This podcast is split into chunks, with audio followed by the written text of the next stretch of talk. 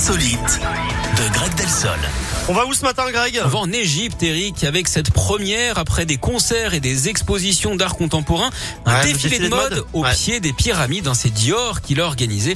C'était pour présenter sa collection Homme pour l'automne 2023. Je savais parce que je suis hyper branché mode. Exactement, ça se voit. Les pyramides de Gizeh étaient d'ailleurs illuminées hein, pour l'occasion. Ils ont d'ailleurs euh, sûrement fait un cocktail derrière pour marquer le coup avec la bière préférée des Égyptiens à consommer avec modération, la fameuse Ramsès 64. Alors, euh, ce n'est pas le premier défilé de l'année hein, devant des, des pyramides. En octobre, le designer italien Stefano Ricci a présenté sa collection au temple de Luxor et ça devrait continuer. Les concurrents vont tous vouloir faire pareil. Comme on dit hein, au bord du Nil, méfiez-vous de l'eau qui. Oh, vache. Merci beaucoup, Greg. À tout à l'heure. On À se retrouve dans une heure. Allez, la suite, c'est donc Rosaline. Ça arrive.